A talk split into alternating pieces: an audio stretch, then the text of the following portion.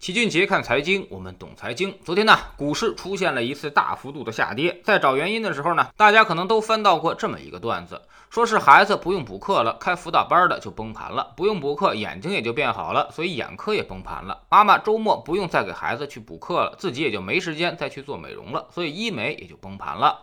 孩子不送辅导班，那爸爸就得天天教他写作业，爸爸自然也就没时间出去喝酒了，所以白酒也就崩盘了。以后呢要搞素质教育了，所以卖钢琴的涨停了。不得不说呢，这届网友是很有才，能把市场的热点全都给串起来。老齐呢再给你补充两个，以后呢私人家教会很贵，花费也会很高，所以呢就没啥储蓄了，银行也就崩溃了，那么家电也就买不起了，家电也都跌去了百分之三十以上。而在家辅导孩子写作业，容易患上血压升高，活活被气死啊，增加了患病赔付的风险，所以保险也就跌了，而不出门就降低了交叉感染的风险，医药股也就没市场了。当然，这只是开心一刻，胡说八道一番。下跌总是要找一些理由的嘛。但其实很多人都在问，为什么去年还是香饽饽的核心资产，为啥突然今年就不香了？就拿浓香科技和酱香科技的白酒来说，前两年那可都是信仰中的信仰，硬核中的硬核。盒出了什么消息啊？最后都是解读为利好白酒的。再看看今年，除了舍得、水晶坊等几家公司是正收益之外，全都是赔钱的。连茅台都跌了百分之八点八五，最高点回撤已经超过了百分之三十。最近一段时间呢，老齐也在为我们的高净值人群密集的调研基金经理，再加上我们经常会去看一些券商的研究报告，所以买方观点和卖方观点我们现在都非常熟悉。对于核心资产的暴跌呢，大概有这么几条真实的原因。首先呢，就是去年抱团抱的实在是太死了，所以导致了一致性预期的发生。其实老齐一直都在告诉大家，所有人都看好的东西，再好它也是贵了。当什么“坤坤不老，蓝筹到老”这样的口号在市场中广泛流传的时候，你就知道预期差已经消失，该买的和不该买的已经都买进去了。那么下一步肯定就是往外卖了。所以这半年来，只要是基金一调仓，核心资产就跌得稀里哗啦的。说白了，就是里面的资金太重，而外面的资金太少，接不住了。其次呢，就是估值太高。今年的下跌其实主要就是杀估值，核心资产这些蓝筹其实业绩呢也是很稳定的，所以最后大家都用三到五年之后的业绩去算股价的空间。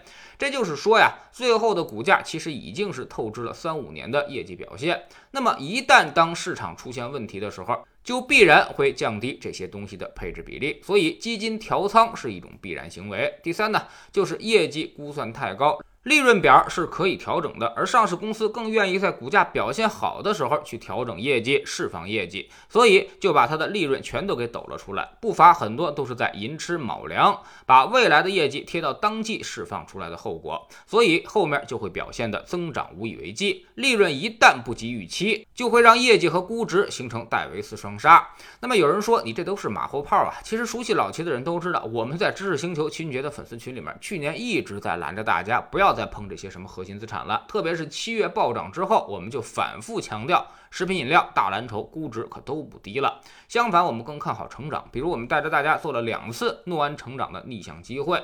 正当你把蔡经理骂成菜狗的时候，我们已经在低位建仓了。而现在，菜狗又变成了蔡公子，那么我们反而却不看好他的机会了。当前市场其实新能源芯片周期正在重复去年核心资产的故事，也是大家抱团、估值高、业绩强弩之末，这就相当于资本市场出现了严重的内卷。如果你不报这些，那么今年业绩一定会很难看。所以就逼着越来越多的机构投资者明知道它是一个坑，但是也必须要买一定的比例，做一定的仓位暴露，否则老板会骂死你，投资者会骂死你。但是呢，一旦市场风格转向，这些东西某一天不香的时候，他们跑起来比兔子都。快，就跟去年底大家一致看好在线教育，但今年却暴跌了九成以上。高瓴资本这些机构啥时候跑的，你根本就不知道。在这种氛围裹挟之下，大家壮着胆儿往上继续的炒新能源芯片，已经陷入到了一场囚徒博弈当中，甚至比去年核心资产的内卷范围更小了。当其他的都在下跌之后，这些东西也必然会发生补跌，而且他们并没有什么业绩的确定性，涨得越高，跌的也就越狠。当那些为了业绩不得不配置的机构反手开始做空的时候，必然会引发惨烈的回调，茅台都能跌去百分之三十，那么这些东西至少应该是百分之五十起步，所以大家千万小心。熟悉老齐的人都知道，我们一般都是提前警告，事前防范。如果真出了事儿，我反而没啥好办法了。比如你现在问我那些核心资产亏了该怎么办呢？我只能告诉你，先拿着吧。再跌一阵儿，我们就可以重新建仓了。到时候我们的筹码成本将比你低百分之二十到百分之三十。那么未来你肯定没办法去跟我们竞争业绩的。所以别在赌桌上数钱，这钱他还指不定是谁的呢。再说句不好听的话，不给你制造一点赚钱效应出来，你怎么好乖乖的上套呢？在知星球清洁的粉丝群里面，我们昨天呢也复盘了暴跌的走势，并且分板块和行业讲了一下下面具体该如何操作和步骤。也就是说，早上更多的是给判断，而晚上在粉丝群里边的课程才是具体的策略方法论，到底该怎么抄底，现在又该抄什么的底，用什么产品来做，这些呢我们都给出了明确的投资方向。我们总说投资没风险，没文化才有风险。我们不但会给你结论，还会告诉你逻辑和原因，让你能够自己掌握分析的技巧和方法。在知识星球老七的读书圈里，我们正在讲《逃不开的经济周期》第二部。未来呢，将有几个大趋势要出现，超级帝国即将显现。比如当下很多人又害怕了国际摩擦，但真的可能出现这种大的封闭吗？站在大的历史趋势面前，不是某个人和某个国家改变的。把这些问题想清楚，你的投资也就知道该如何去做了。二零一八年你因为无知错过了，那么二零二一年千万千万不要再错过机会了。每天十分钟语音，一年为您带来五十本财经类书籍的精读和精讲。喜马拉雅的小伙伴可以在 APP 顶部搜索栏直接搜索齐俊杰的投资书友会，老齐每天讲的市场策略和组合配置，以及讲过的书都在这里面。读万卷书，行万里路，让自己获得提升的同时，也可以源源不断的产生投资收益。欢迎过来体验一下，给自己一个改变人生的机会。